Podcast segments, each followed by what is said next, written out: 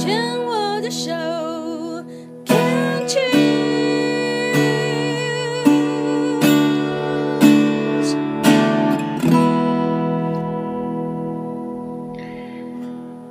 牵手之声 c o n Cheers 网络电台，我是陶小青。在今天的心情气象台节目专业人员的专访部分，呃，访问的是马杰医院的院长室专员，也是过去癌症中心跟血液肿瘤科中心的主任谢瑞坤医师啊。那呃，谢医师你好，哎，陶姐好，各位观众好，呃 呃，听众啊，什么观众？对不起，没问题。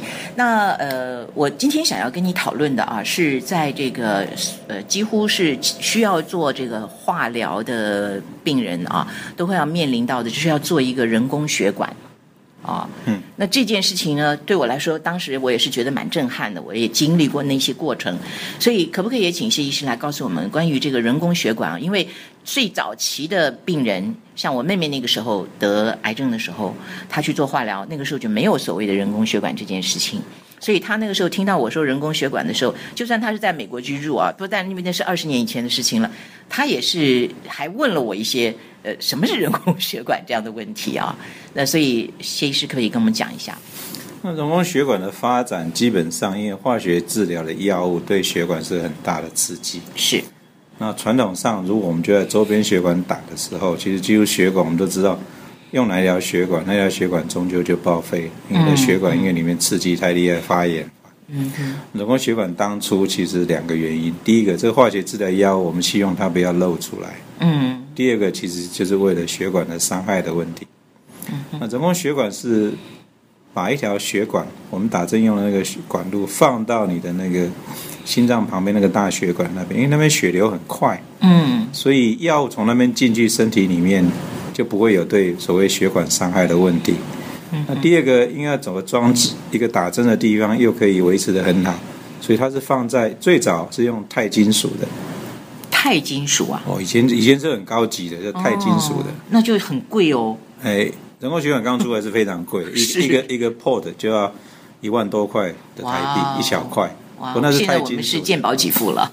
对，那现在有很多材质，现在有特别的塑胶材质，不，现在用的最多是钢的钢的材质，因为现在有很多特殊钢可以做到不引起身体反应，嗯。所以钢就好像做一个小房子一样，嗯嗯嗯，这个房子拉一条管子到你的大血管里面去，做人工血管，那基本上都放在皮肤底下。嗯嗯嗯，啊，人工血管我一直记得，我们当初引进的时候，它最大的广告就是你可以去游泳。我说为什么可以游泳？嗯啊因为它埋在皮肤底下，伤口好了以后，理论上你看不到，就皮肤鼓起而已。嗯哼他为什么要讲游泳？就是说，一个癌症的病人，我在治疗的时候，其实你看不出来，你还可以去玩，你可以去做所有的活动，嗯而且万一要打针，就是从那个地方直接打进去就好，打完拔掉又看不出来身上的伤。我觉得维持人的外表的形象啊，更重要，其实以前我们打完两只手，好像画很多条黑线一样。是是化疗是伤害，以前我们讲老一辈子都可以有那个印象，嗯现在我们希望那个几乎都可以避免掉了。嗯嗯嗯呀所以呃，谢医生你这样讲的时候，我就在回想啊，在我在呃做那个化疗期间，呃，每一个礼拜要去这个呃化疗室打针的时候，呃，大部分的人都有人工血管，但是也还是有一些人是每一次，因为我们就是同一个时期，几乎每一次去都会碰到呃熟面孔嘛啊、对，但是有些人他们还是要去找他的静脉去注射啊。那这个我不太我不太晓得，就是说是呃，病人也可以自己不要吗？或者有些医师会觉得他还不需要用人工血管的这个这个现象？这因为当时我就一直很好奇，嗯。我我想这牵涉两边，第一个是医生觉得你需不需要用，哦。那医生觉得你需不需要用，其实一个很大的关键是你准备打什么样的药物。，OK，有些药物对血管的伤害比较大，啊哈，更重要的决定因素是，有些药如果漏出来在外面没有关系，有些露出来外面的血管甚至组织会坏死，嗯，就那个决定的因素不一样。第二个是他要打几次，是。如果他只要打一次的化学治疗，打的药对身体又没有很大的伤害的话，我们就没有必要做人工血管。做人工血管是要重复使用的时候，一般就会建议使用。OK，这样讲我就了解了，因为确实，呃，你讲的很不错的一点，让我更了解，就是说那个药物本身的毒性怎么样，或者它需要注射的次数怎么样，都会决定哦、好，那呃，通常这个呃，像我是乖乖牌的，医生怎么说我就照着做了啊。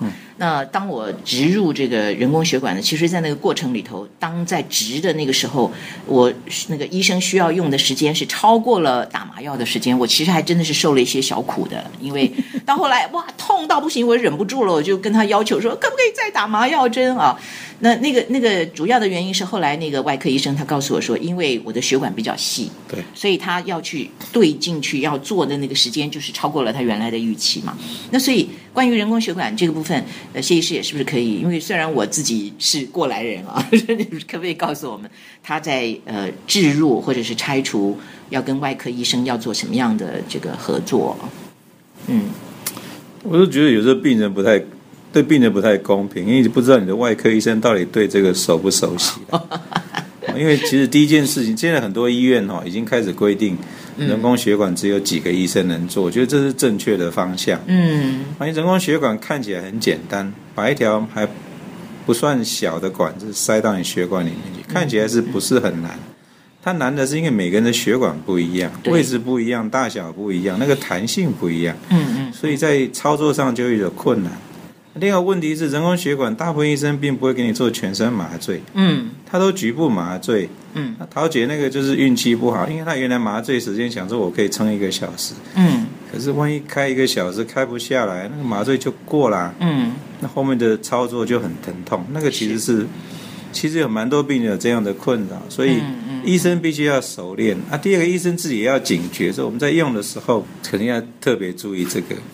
那我如果我是病人，医生要给我放人工血管，我我第一个要问这个医生大概用多久时间？嗯你怎么给我麻醉这样子？嗯哼还有就是，万一麻醉到中间，我开始觉得痛要起来，我要怎么让你知道？嗯嗯嗯，我觉得有些事情您先跟医生讲好比较好。是譬如说我左手起来挥两下，我开始痛啦，你开始要给我，因为很多时候哈、我我我觉得病人跟我讲说，他不敢讲，哦，他不知道是不是他的错。我说哪有你的错？你痛，你就是对的，你讲都是对，没有什么错不错。嗯嗯你讲医生不会怎样，医生最怕是你不知道，是哎你不讲，嗯他不讲过了以后。才跟我讲，哎，谢医师，你刚刚给我开刀哦，后面痛了半个小时，你都不讲，我怎么知道？是是是，所以我就觉得，宁可在开刀前先跟医生谈一下，万一我中间如果痛起来，先问他这样子，我要怎么表达？嗯因为这一句话其实跟他讲的意思是，嗯那个时候不要等我痛得很厉害，有点痛就赶快再给我补一点麻药。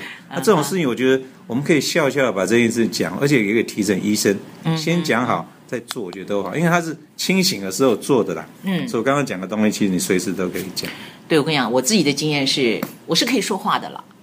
都可以啊。对呀、因为局部。麻醉嘛，所以我我其实是没有用姿势什么的，因为那个也不太敢乱动嘛，就告诉他说我开始痛啦。那 个受不了啦，后来他就马上在就给我补了那个麻药针啊。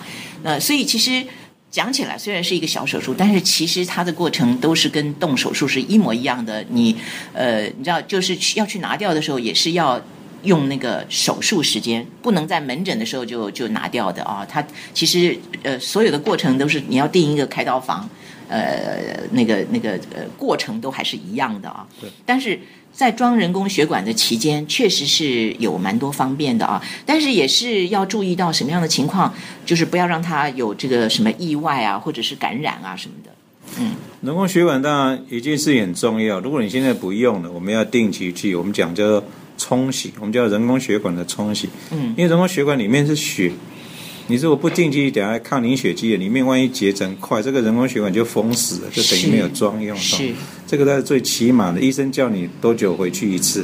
嗯在以前，在钛金属的时代，嗯，事实上我们以前人工血管可以两个月冲一次，是可是现在因为有不同的材质，哦，所以他的建议，所以原则上建议，请你遵照你的医生跟你讲，不要说一个一个月太长来，我想两个月来一次。嗯。哦，这个事情应该让医生来帮你决定，而不是你跟他决定你怎么做方便，这是一个。第二个，你也不用说哎，我怕会凝固，我能不能每两个礼拜来一次？也不用了，因为是是是，其实坦白说，对医生而言，每次冲人工血管都是一个危险，哦。因，为他的血，他的这个药物直接一打就到你的大大血管里面去，嗯嗯嗯，万一有什么问题，一打就进去，所以嗯，只要做需要的量就好了。是，那第二个是我们装了人工血管，其实大家如果有装人工血管，很简单，你摸一摸。嗯有些人说我摸不太清楚，那你就不用太担心。有些人比较瘦，那个人工血管上面只剩下薄薄一层皮，嗯那就要小心。嗯，你千万不要那个皮膜破了。我们有碰过抱小孩的时候，哦，那个小孩应该摸到那边有个东西嘛，他就跟他妈妈这样子，嗯，哇，很亲密，亲密两天，那个就破了，因为皮被它磨破了。是是是，啊，那那个是，所以你要知道那边有个东西，尽量避免异物去摩擦它。尤其是你比较瘦的时候，上面的那个软组织很薄，嗯那个特别小心。嗯嗯嗯，呀，所以呃，讲了最后呢，还是要听医生的建议啊、不能自己随便乱做主啊、尽量。好，谢谢谢医师，下次再见。呃，谢谢谢医师给我们的分享啊！我们下面呢来听一首歌，叫做《最靠近心的地方》。人工血管就是放在我们的心脏的旁边嘛，吼。好，我们听顶尖拍档这首歌。